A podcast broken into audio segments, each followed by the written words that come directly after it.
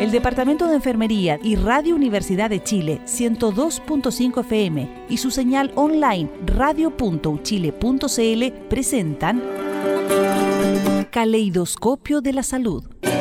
Un programa que respeta la autonomía y apoya la decisión informada de las personas frente al cuidado de su salud y la de otros. Desde 1906 a la vanguardia de los cuidados en salud del país. Caleidoscopio de la Salud. Siete años junto a usted.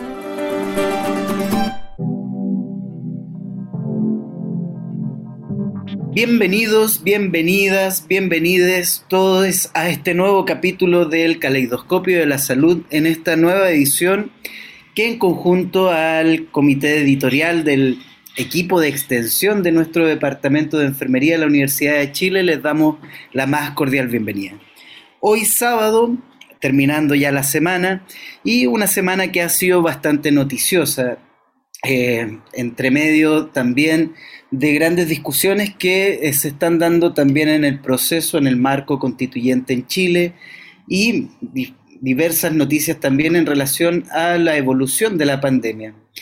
Eh, por cierto, nuestro llamado siempre es a mantener los cuidados individuales, colectivos, eh, pese a que ya la situación sanitaria es evidentemente distinta a lo que teníamos hasta hace un par, hace un año o dos años. Em, de todas maneras, siempre estar atentos a las enfermedades infecciosas, la aparición, aparición de síntomas como la fiebre o cualquier otra dificultad respiratoria donde llamamos a abstenerse de situaciones sociales. El uso de mascarillas sigue siendo obligatorio, así que también recomendamos que ustedes puedan mantener esos cuidados junto con el lavado de manos y el uso de alcohol gel. Eh, bueno, siempre también les recordamos el seguirnos a través de redes sociales, intentamos compartir información que, busca ser útil para usted eh, y su familia en los temas de salud y nos pueden seguir en Caleidoscopio de la Salud de Escuela de Enfermería en el Facebook, Instagram Caleidoscopio de la Salud. Y recuerden siempre volver a escuchar en radio.uchile.cl slash programas. Nos pueden seguir a través de la señal online también de radio.uchile.cl, en su señal en vivo y a quienes están en la región metropolitana pueden sintonizarnos a través del 102.5 FM. Bueno, lo hablábamos anteriormente, la, crisis sociosanitaria también eh, que, que ha traído efectos importantes a nivel económico, cambios también a propósito de la presencia en diversos espacios, en especial en el nuestro, en la universidad, que eh, ya estamos con todo, todas las actividades presenciales y algunas otras que también quedan remotas. Em, sin ir más lejos, vamos a introducir hoy día ya el tema. Em, antes me gustaría decir también y felicitar y agradecer a, quienes participaron del lanzamiento del libro de eh, Diálogos de Sociocuidado Latinoamericano, Perspectiva en tiempos de pandemia, un trabajo que eh, en lo personal eh, me deja muy muy contento y agradecido también de la colaboración internacional eh, en la cual intentamos reflexionar también de los distintos manejos y las distintas situaciones que se vivieron en esta Latinoamérica tan diversa. Eh, les invitamos a leer, está disponible en la página de Red Unida, la editorial Red Unida de Brasil, por cierto, descarga gratuita. Eh, un gran saludo, un gran abrazo también a quienes todo, hicieron todo esto posible. Y ahora sí, Ahora nos vamos de lleno al tema de hoy. Tenemos un invitado que nos va a hacer pensar también de, otra enfermería, una enfermería que también está abriendo otro tipo de campos. Y me refiero a Francisco Videla, enfermero wellness, instructor fitness, eh, diplomado también en medicina deportiva UC, integrante de la futura Sociedad Chilena de Enfermería Deportiva que vamos a preguntarle por, eh, en qué está esa situación. Francisco, buenas tardes, muy bienvenido. ¿Cómo estás? Hola, tío, ¿cómo están? Bien, súper bien, con harta energía como siempre.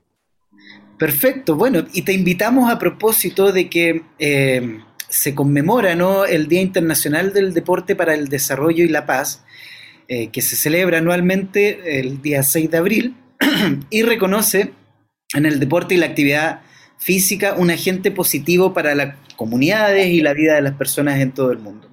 De todas maneras, sí. En relación a eso, cuéntanos, ¿cómo, quizás desde el cuidado, ¿no? ¿Cómo te empieza a motivar eh, el meterte en el mundo del deporte y, tratar de contribuir desde, desde ahí, ¿no? Em, ya, mira, vamos a partir desde muy niño. Yo creo que el, report, el deporte es una herramienta que permite a los niños, de alguna manera, encajar, desarrollarse o experimentar diferentes situaciones dentro del transcurso de la vida. Personalmente, en mi caso, yo era un niño chico, gay, eh, que tenía dos opciones. Yo creo que antiguamente los hombres teníamos la opción de jugar fútbol o jugar fútbol.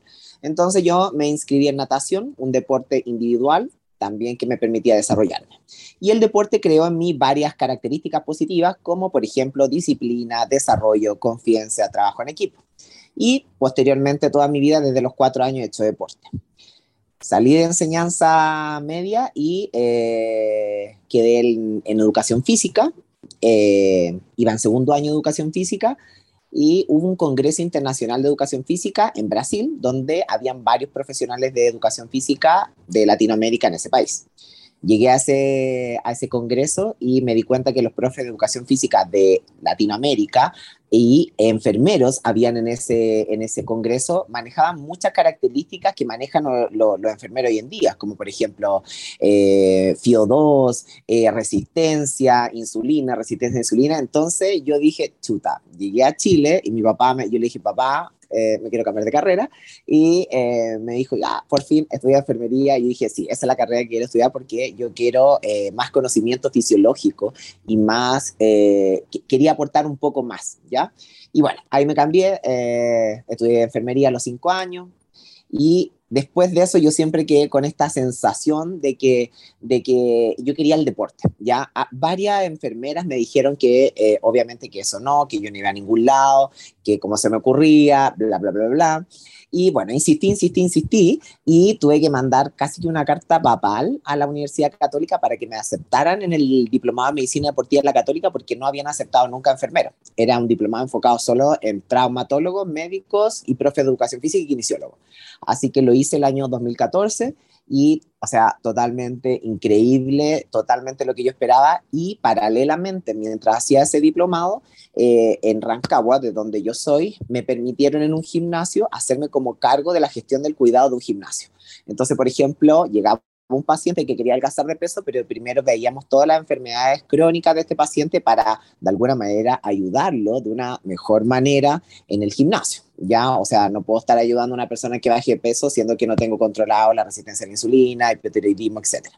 Así que de a poquito ahí me empecé a, a, instruir, empecé a hacer más diplomados, hice un diplomado de psicología de la nutrición, hice un diplomado de alimentación saludable y ahí me fui instaurando en el mundo de salud como en el mundo estético. Y bueno, la verdad que hoy en día súper contento. Creo que soy uno de los enfermeros pioneros en esta área con conocimiento. Eh, estoy formando la Sociedad Chilena de Medicina de, Enfermería Deportiva eh, en conjunto a una gran colega que trabaja en el ministerio, que es la PATI. Ella me está ayudando con todo lo administrativo. Y eh, bueno, sigo trabajando en, en, mi clínica propia. Tengo una clínica que se llama Fran Vida Wellness, en el cual mezclo estos tres conceptos que es eh, la salud para evitar todas las enfermedades crónicas, eh, la estética y el área deportiva. O sea, no hay tratamiento sin actividad física. Me pregunto si será la misma Patricia que, que en algún tiempo acá en este programa condujo y que también estuvo en el ministerio. Bueno, si no es ella la, misma Patricia, el apellido, le mandamos el, el, apellido, el apellido una, la Pati, pero la Pati es la católica. Ah, no entonces, sé. bueno, vamos a. Puede ser que, que, que haya un alcance de nombres.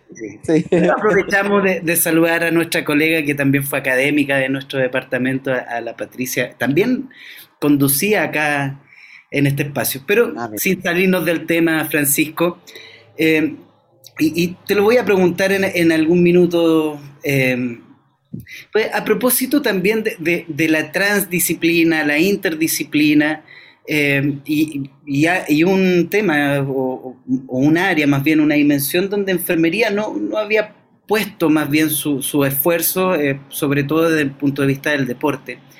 ¿Cómo ves tú la integración en ese sentido y el aporte que podría eventualmente realizar enfermería al mundo del deporte, ¿no?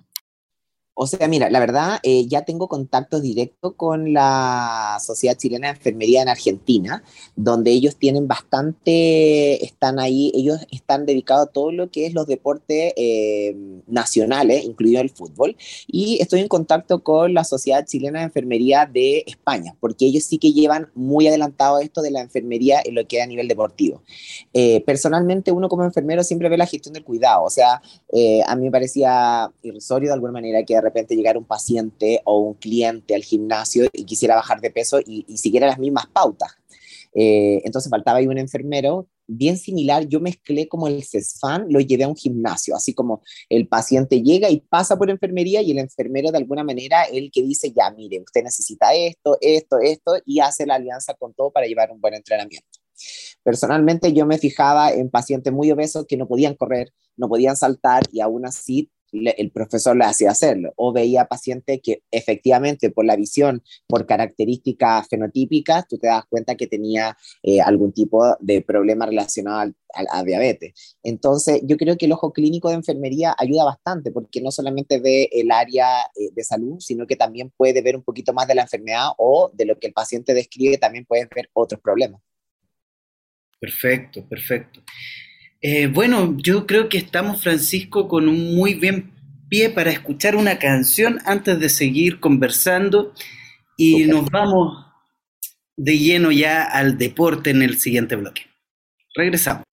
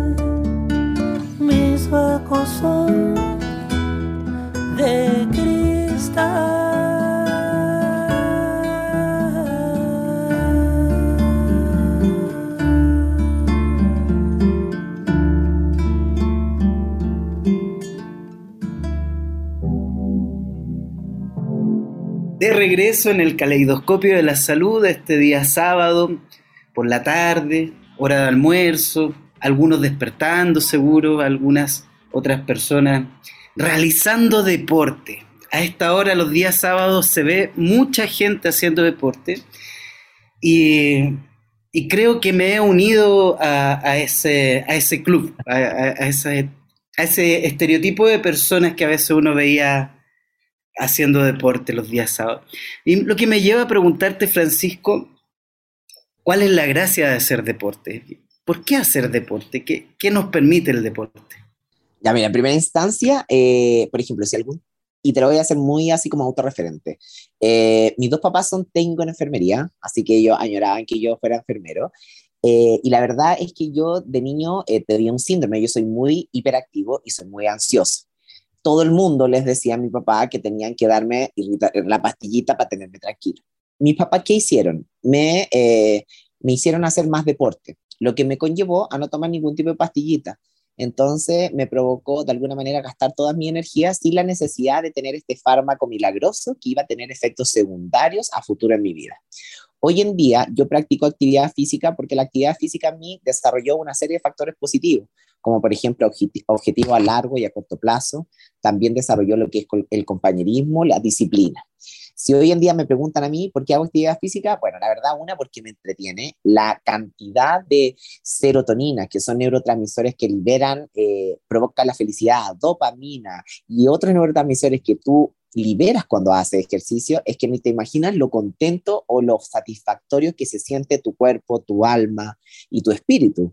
Entonces, hoy en día yo, aparte de trabajar como enfermero wellness, hago clases de cycling en un, en un hip de 2 kilómetros. Ah, como te escuché recién, hoy ya sábado, yo todos los domingos me levanto a, a, entrenar para maratón y el último domingo que corrí fueron 30 kilómetros. Y la verdad es que es una disciplina y no te imaginas la, cómo tu cuerpo cambia, cómo, cómo tu... Eh, eh, la sensación de comer alimentos saludables también te provoca, porque al final el cuerpo, tú gastas energía, pero el cuerpo también te pide energía. Entonces, nada más satisfactorio que comer rico, pero a la vez gastando toda esa eh, energía. Eh, yo creo personalmente eh, que el deporte no eh, ayuda de una manera increíble en el cuerpo, en la persona, no tanto de forma física, sino también de la forma de salud mental. O sea, después de la pandemia yo creo que la salud mental va a ser lo más afectado y creo que el deporte es el medicamento necesario para poder liberar todas esas tensiones y, y poder sentirte bien contigo. Bueno, por eso es tan importante esas reflexiones que tenemos en salud eh, tantas veces, ¿no? Sobre incluso la, la medicalización de la vida. Eh, ¿cuánto, ¿Cuántos fármacos se utilizan para um, aminorar síntomas y no para resolver problemas? Eh, y esa es una discusión no tan solo en lo mental de la salud, sino en, en, muchos aspectos. Por, por, ahí me lleva a la siguiente pregunta, ¿no?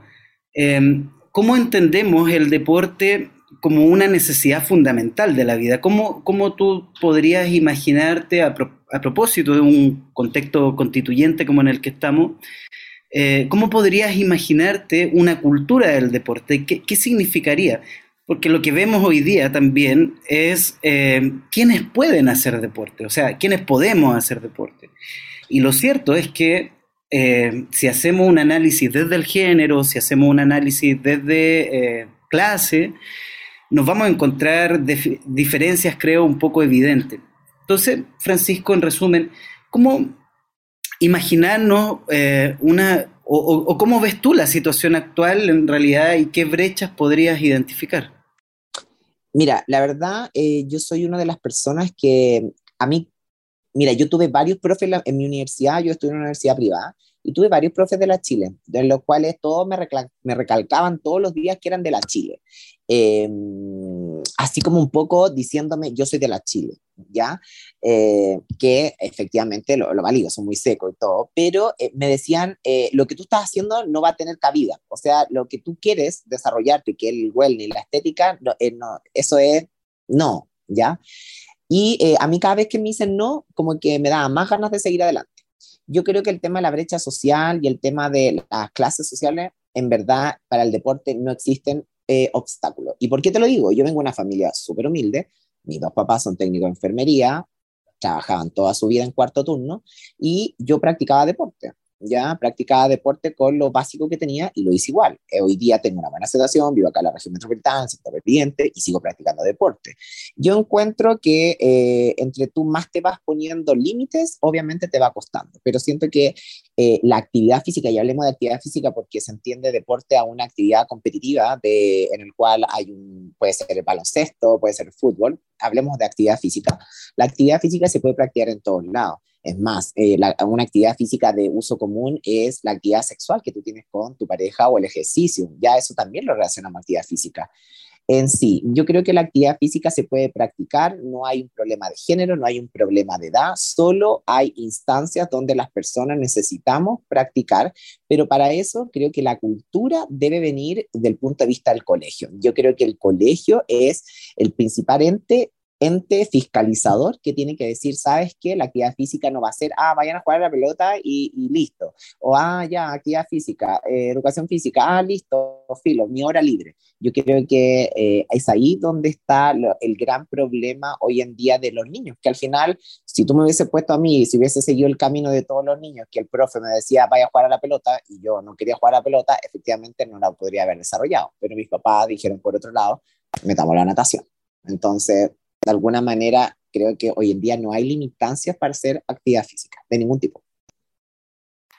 Bueno, eso es evidentemente también una opinión, ¿no? Como tal, a veces también las opiniones que podamos tener algunos profes eh, de la universidad puedan eh, tener ese tinte y a veces también más de algunos somos bastante pesados eh, en, a veces plantear estas cosas, porque ahí yo sí eh, creo que hay una diferencia, ¿no? Eh, o sea, ya cuando, cuando tú planteas esto de desde cómo hasta el día de hoy vemos cuánto se fomenta el fútbol, si, si lo planteas desde esa eh, mirada de género, sigue existiendo probablemente una realidad bien similar en los colegios. En, la, en, la, educación, digamos, pública si tú miras las instalaciones que tienen muchas veces no te permiten ni siquiera hacer una actividad física. En invierno con lluvia y techo eh, abiertos, evidentemente eh, no, tú puedes hacer, obvio, en la clase a lo mejor más de algún movimiento, etcétera.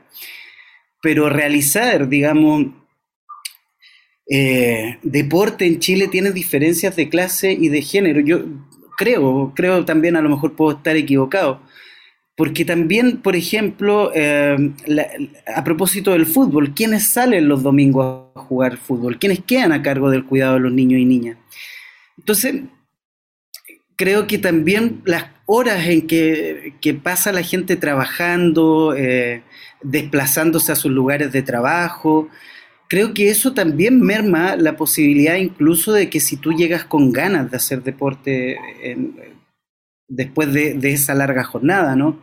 Mira, yo ahí, yo ahí, sorry, que te quiero yo ahí como que a mí mira, yo me he hecho muy conocido por el tema TikTok, por, mi, por una postura que tengo yo un poquito más, más de centro derecha y quizás a algunos no le haya gustado, pero siempre eh, de alguna manera los comentarios las personas son hacia, ah, es que ellos tienen tiempo, ellos tienen plata, la gente que, que yo muestro de repente en TikTok. Pero yo les muestro la otra cara de la moneda, mi gente de Rancagua, yo soy de Rancagua. Eh, por ejemplo, dos amigas que tengo, la Elsa Tapia y la Joana. La Elsa trabaja en una ferretería, es mamá soltera, tiene dos hijos y hace actividad física. Hay ejemplos bien, bien, bien particulares, ¿no? Como tanto el tuyo como el de otras personas, que, que pueden ser excepciones incluso, pueden ser excepciones. No, pero yo siento que hay excusa, yo siento que hay excusa, porque eh, mi papá, que también trabajaba, mi papá igual se hacía su espacio para hacer actividad física, mi mamá también. Yo siento que hay, o sea, eh, para salir a correr en verdad no, necesitáis muchas lucas, ¿cachai? Necesitáis una zapatilla. Eh, eh, bueno, al fútbol. Las zapatillas tienen un precio bastante alto de pronto para ciertas familias que incluso se están preguntando cómo pagar el gas este mes. Eh, efectivamente, yo creo, o sea, hay, hay, una dimensión de una pobreza que, que no siempre hablamos. Y esa pobreza es bien cruda. yo creo que, claro, si tú miras en términos de estudios, también puedes encontrar una relación directa de áreas verdes y la calidad de vida de las personas, la presencia o ausencia de enfermedades crónicas. Y eso está demostrado. Entonces, yo creo que está bien, puede, pueden ser situaciones eh, individuales, personales, que, que, escapan un poco a, ¿no? Y por eso emerge este concepto de resiliencia. Son personas bastante resilientes porque pese a contextos bien adverso, eh, logran salir adelante. Pero lo que hay de fondo en esto, y, por eso yo creo que más allá de tu, de, tu ideología política o, del sector en el que estés, yo, creo que lo interesante de, este momento en el que nos estamos mirando como sociedad es efectivamente cuánto podemos cambiar de la cultura eh, no solo en el deporte, en la salud, en la educación, eh, para transformar esto que ha sido evidentemente eh, bien complejo, si uno mira en términos de resultados en salud mismo. pero bueno, este programa también se trata de que podamos discutir, debatir. Y, de todas maneras, ¿no? Yo lo encuentro súper válido, esto encuentro súper bueno que se pueda discutir, pero te digo, o sea, yo vengo de una clase, mi casa era de adobe, el piso de mi casa era de cemento con cera, no habían puertas, entonces, como te digo, eh, para mí el deporte fue una herramienta para salir adelante, para salir adelante y poder estudiar, poder estudiar una carrera, dos carreras, tres carreras. Eh, creo que siempre en la vida van a haber peros, o sea, eh, siempre, siempre en la vida te va a topar con un pero nosotros, a mí me pasado a millones de mis amigos de los que hacen deporte. Yo tengo amigos de 60, 50 años que siguen corriendo, que, que de repente, como tú dices, algunos no han tenido ni zapatos para correr. Eh, creo que la vida está hecha de oportunidades y que si la puedes tomar, la tomas, pero creo que en sí el deporte, y no enfocándolo en fútbol, sino enfocándolo en muchas actividades físicas que hay, como baile entretenido, yoga, saltar, brincar, reírse, que también es un deporte, eh, creo que están las condiciones, pero de alguna manera insisto, como que deberían haber un poquito más de, de, de, ese paradigma de cambiar de que el deporte es como un premio, así como, ah, ya, eh, rato libre, jueguen a la pelota. No, sino que yo creo que el deporte debería ser parte de, tu crecimiento como formación de la sociedad. Así como, mira, está el deporte, es una herramienta que te permite hacer un sinfín de cosas. Incluso he conocido mucha gente que es deportista y ha estudiado en la universidad gracias al deporte. Eh, claro, eh, hay algunos cupos sí, aprovechamos de, recordar también, pero sí, evidentemente son eh, minoritarios en términos de, cómo ingresa la mayoría al sistema de educación. Bueno, estaba pensando en el aspecto individual de la salud, ¿no? Y, y en el aspecto individual de los deportes en general. Pero antes de seguir con la discusión, vamos a un corte comercial y regresamos.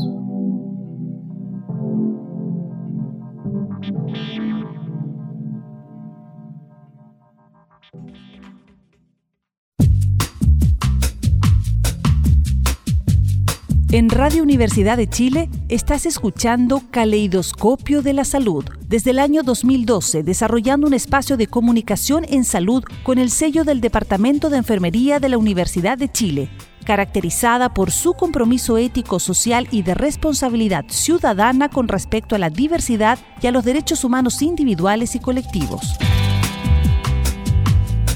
De regreso en el Caleidoscopio de la Salud de este día sábado, hablando de deporte, me preguntaron este, este, este regreso de vacaciones, ¿qué te pasó, Ricardo? ¿Qué te pasó?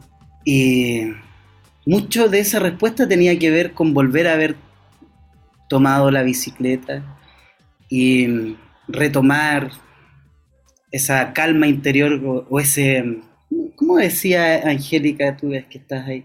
Freddy Turbina, Freddy Turbina. Le había sacado las rueditas a la bicicleta y retomé nuevamente. Y recordaba tus palabras del bloque anterior, ¿no? De los beneficios del deporte, la de actividad física. La actividad física, claro. De la actividad física, sí. Disculpa.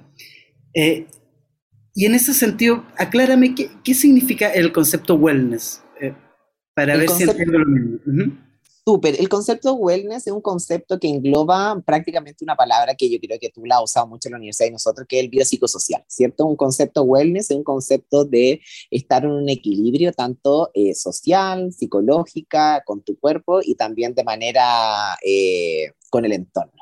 Para mí, wellness es un equilibrio, un equilibrio entre eh, yo, por ejemplo, en mi pareja soy feliz. Yo, por ejemplo, con mi pareja soy feliz. Con mi amigo soy feliz. Haciendo deporte soy feliz. Y hay cosas que, como me hacen feliz, yo no las voy a dejar. Independiente, quizás eh, no sea como lo más, eh, de alguna manera, eh, más lucrativo, porque por ejemplo yo hoy en día hago clase en un gimnasio y es, uno de mis sueldos más bajos, pero me mantiene súper contento y eso hace un buen equilibrio en mi vida. Entonces eso de alguna manera eh, para mí es el wellness, es un equilibrio. Mira, em, y, siguiendo esa, porque estos son, eh, cierto, campos epistemológicos bien interesantes cuando uno se para desde el bienestar, desde los aspectos biopsicosociales. Eh, pero para ti, para ti, Francisco, ¿qué significa la felicidad en ese mismo sentido? La felicidad significa para mí despertar todos los días con unas ganas de vivir increíble y que el día no se acabe nunca. O sea, para mí la felicidad engloba desde que me estoy despertando hasta que estoy terminando el día. Es más, siempre digo lo mismo, ojalá el día fuera tuviese más días de luz para poder hacer más cosas, porque siento que la vida se me está yendo entre los dedos y no soy capaz de retenerla. Entonces, para mí, eh, la felicidad es algo constante. Por eso, de alguna manera, siempre veo el vaso más lleno que eh, ese vaso de que es que no se puede, es que no tenemos esto, es que no pasa esto, es que no, es que no, es que no. Entonces, yo siempre trato de ver, oye, pero veámoslo diferente, veamos lo que tengo y con lo que tengo podamos hacer, porque la justificación siempre va a estar para todo. el, el, el tema es eh, cómo hoy en día tengo algo y lo puedo transformar a algo más positivo. Ya. Mira, te preguntaba esto, eh, me acordaba también a propósito de la, del concepto del buen vivir que, que, emerge en, la discusión eh, constituyente, ¿no? y claro, involucra aspectos que van mucho más allá de la de la individualidad, ¿no? Y tiene que ver incluso con, los otros conceptos que se están discutiendo, como los derechos de la naturaleza, donde eh, el planteamiento también viene desde un todo, y, ese todo eh, involucra todas las condiciones materiales en que desarrollamos la vida. Eh, y te pregunto todo esto porque me, me gustaría saber cómo tú ves este, este proceso más eh, de fomentar la actividad física desde las políticas públicas. ¿Cómo, cómo lo harías tú? ¿Cómo, desde las visiones que, que también nos has compartido? Em, de partida creo que, y ustedes han dado cuenta, independiente del gobierno que hemos tenido, tuvimos 20 años un gobierno de concertación, 8 años un gobierno de derecha, hoy día de nuevo volvemos a, a, esta concertación hacia más izquierda. Eh, creo que ninguna de todo lo que ha pasado ha, dado el, pie o ha dado el, el, oro con respecto a que se ve el deporte algo ajeno. Yo creo que el deporte lo deberían tomar como un medicamento. Eh, hoy en día el deporte se ve como algo ajeno a lo que es salud, algo entretenido. Hagamos un baile entretenido un domingo, una corrida familiar. Yo creo que el deporte debería ser prácticamente una política pública. A modo de ejemplo, mira, yo soy enfermero, estoy terminando ingeniería comercial he trabajado en, en, seguros de salud, he trabajado en, en, ISAPRE, y a mí, generalmente, cuando en mis tiempos de clínica, siempre me preguntaba esto.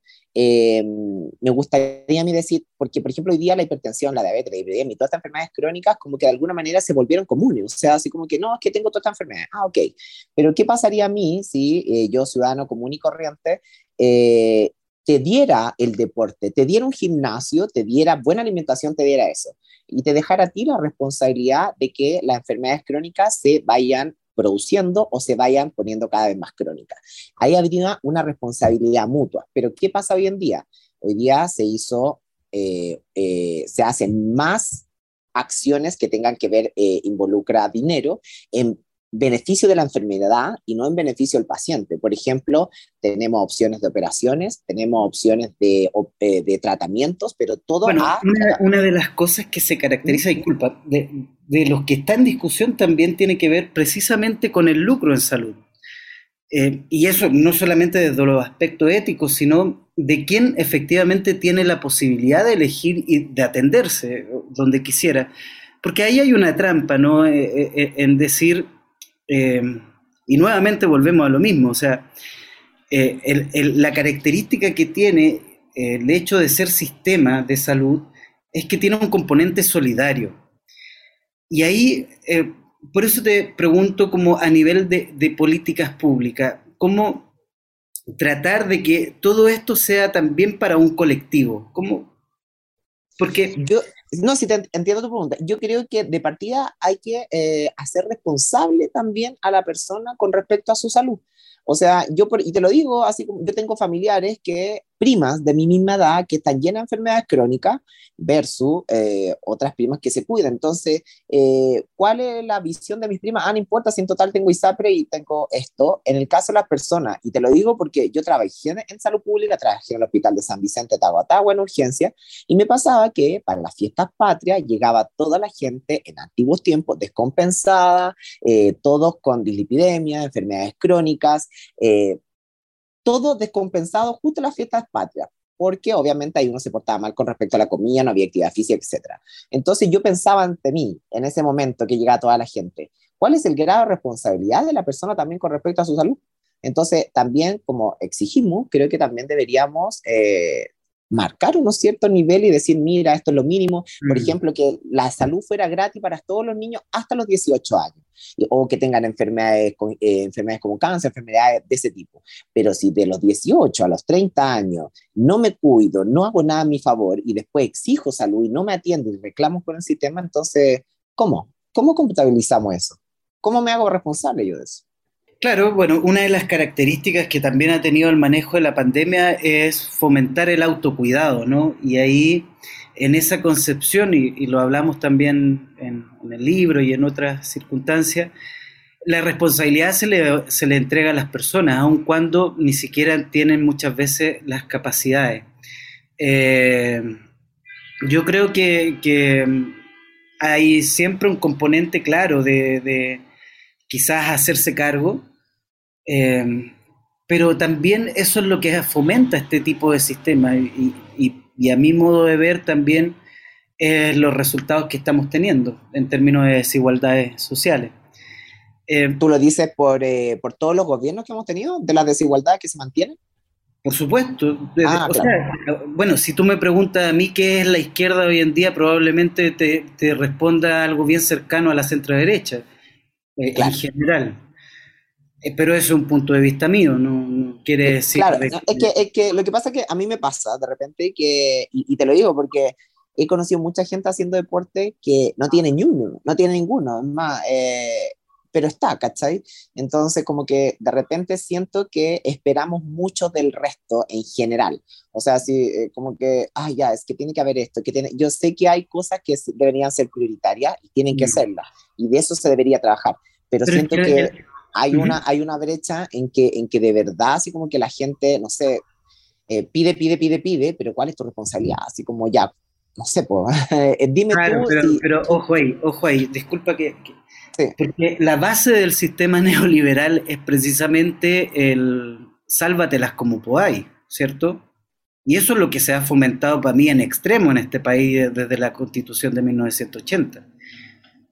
Y, ese, carácter, y con, la concentración de riquezas que hoy día hay en Chile, o sea, no sé, no, no, no, veo, no, no veo en qué minuto, o sea, Chile tiene una tradición de la historia, desde, la, desde la historia de la salud pública en Chile hay, aspectos muy interesantes de ver y que hoy en día nos mantiene en un estado de salud relativamente bueno.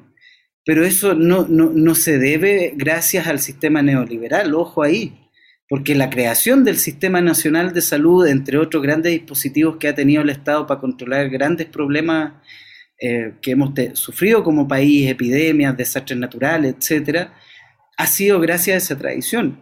Entonces, eh, yo creo que una de las cosas que nos ocurrió desde 1980 en adelante fue la privatización en salud y efectivamente esto que, tú dices, eh, que se nos da muchas cosas y que siempre queremos y, etcétera, o sea, no lo sé. Yo creo que hoy en día, como se está viviendo la pobreza, no, no sé, no, creo que no logro compartir o, visualizar el mismo punto en realidad. No, mira, lo que pasa es que yo te lo puedo decir desde el punto de vista eh, ejemplar mío, o sea, yo vengo de una familia pobre, se podría decir, o sea, éramos familia pobre, eh, tú cachai cuánto ganaba un técnico en enfermería hace millones de años, eh, y dos hijos a la universidad, o sea, imposible, y eh, también fuimos FONASA, cachai, hoy en día también existe FONASA, existen seguros de salud, existen todo, a lo que voy más, más como bien racional, ¿deberían existir políticas para todos iguales? Sí, hasta cierta edad, sí. Debería hacerse un poco la gente responsable, un poco de su salud, también. Eh, pero creo que obviamente no, no, no, hoy en día no, no, existe eso. Y por el tema del deporte, lo mismo, o sea, a mí me gustaría que las personas se le diera casi que una posibilidad de ir a los gimnasios, que hubiesen gimnasios, que hubiesen, que hubiesen más nutricionistas, que hubiesen más profe de educación física encargados de la salud. Y si esa persona no cumple los requisitos o no cuida su salud, efectivamente ya esa persona no tendría este beneficio de salud, por lo menos así lo haría yo. Claro. Sí, es que me, me, paraba, me situaba en el mismo ejemplo que decías de, de las personas que llegan descompensadas en, fiestas, por ejemplo. Hay todo un tema cultural ahí detrás, pero además, eh, basal, esto, esto que muchas veces los entrenadores dicen, o me acuerdo de un par de ellos por lo menos, el papeo, ¿no? Cuán importante es la alimentación que tenemos y el tipo de alimentación que tenemos. Sí, o sea, hoy día está súper caro la alimentación. Hoy día comer saludable es caro. Yo, yo voy a Rancagua a comprar comida porque efectivamente en Santiago es muy caro comprar comida. Claro, por, eh, por eso mismo. Claro, sí.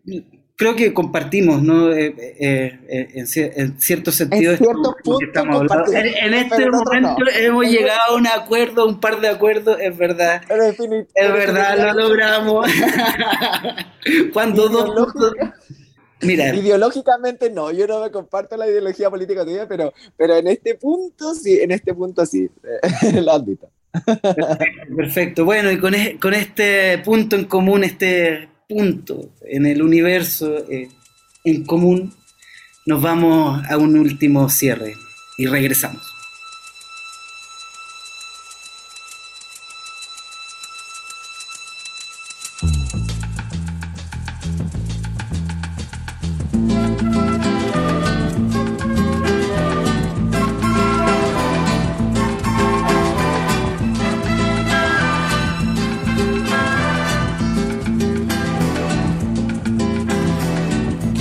Porque mi niñez sigue jugando en tu playa. Y escondido tras las cañas duerme mi primer amor. Llevo tu luz y tu olor por donde quiera que vaya.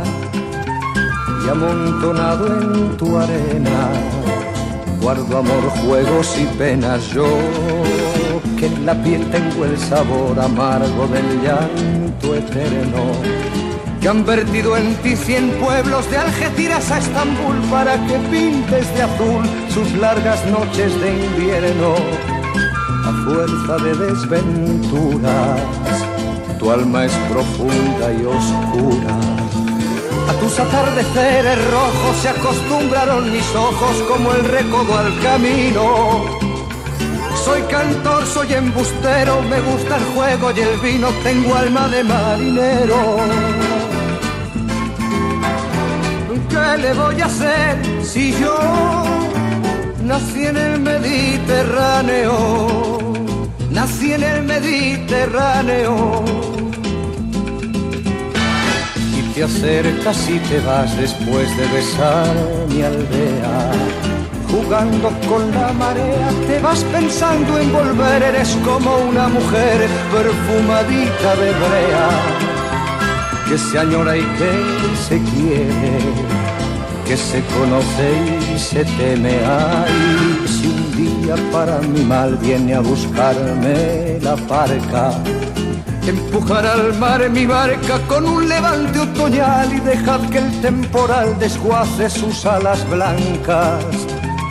Y a mí enterradme sin duelo entre la playa y el cielo en la ladera de un monte más alto que el horizonte quiero tener buena vista.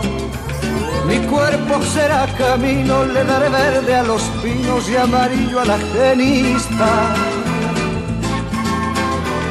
Cerca del mar porque yo nací en el Mediterráneo. Nací en el Mediterráneo. Nací en el Mediterráneo.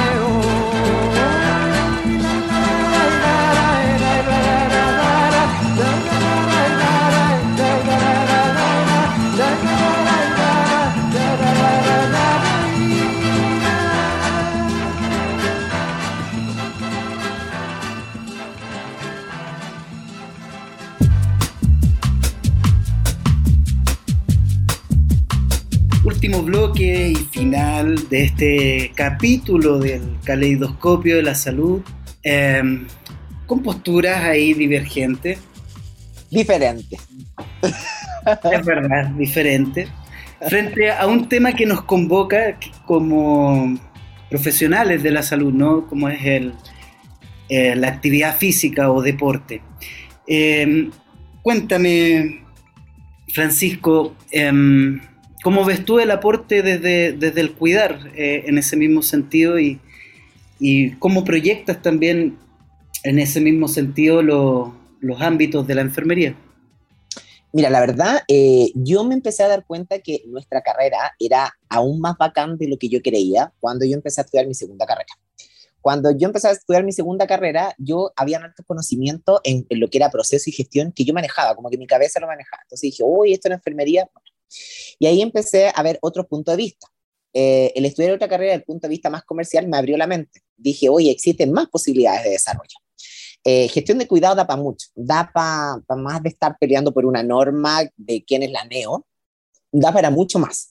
Entonces, eh, enfermería deportiva es un área que está partiendo, es un área que podrían haber enfermeros en los gimnasios, podrían haber enfermeros en las asociaciones de deporte, podrían haber enfermeros en las Olimpiadas, pero para eso necesitamos protocolos, necesitamos inicios, necesitamos un equipo que vaya formando y vaya armando todo esto para que la gestión del cuidado de enfermería esté en los deportes. Entonces, mi llamado es a todos los enfermeros que tienen, eh, yo conozco varias gente, así que eh, de verdad vayan abriendo estas mentes y vayan viendo dónde podría ir a enfermería.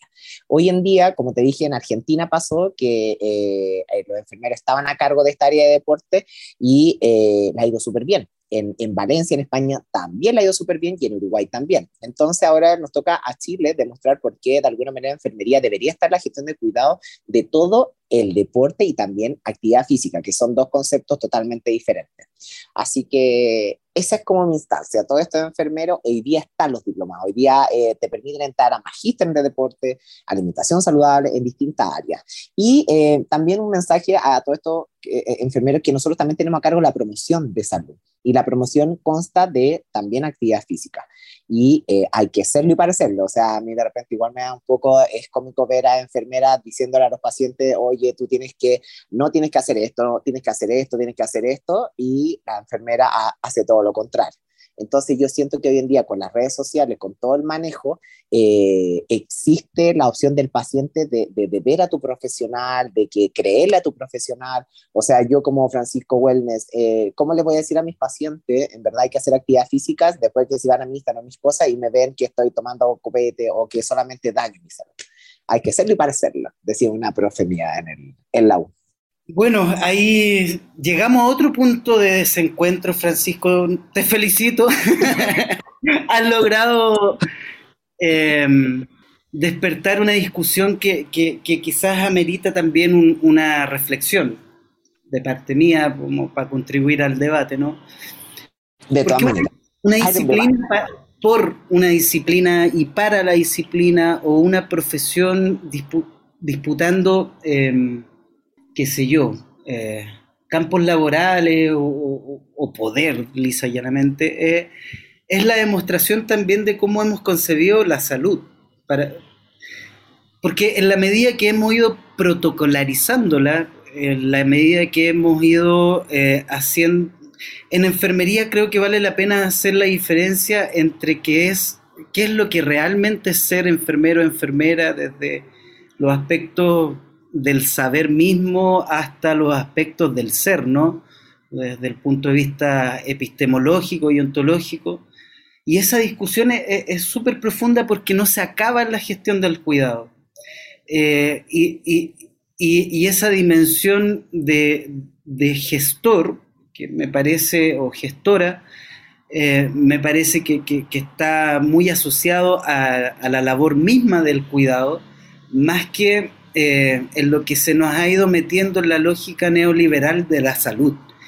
Y, es súper profunda esa reflexión, eh, estimado, porque también eh, la discusión que, se arma entre los límites y alcances profesionales, que, que, tampoco lo da en sí los posgrados o, las carreras que, estudiamos, sino también lo, da el hecho de ser ciudadano, ciudadana, eh, el hecho de ser personas también, éticas en el mundo. Entonces, em, creo que, la, discusión ahí eh, es, muy importante a propósito también de los cambios que se están tomando en el Código Sanitario.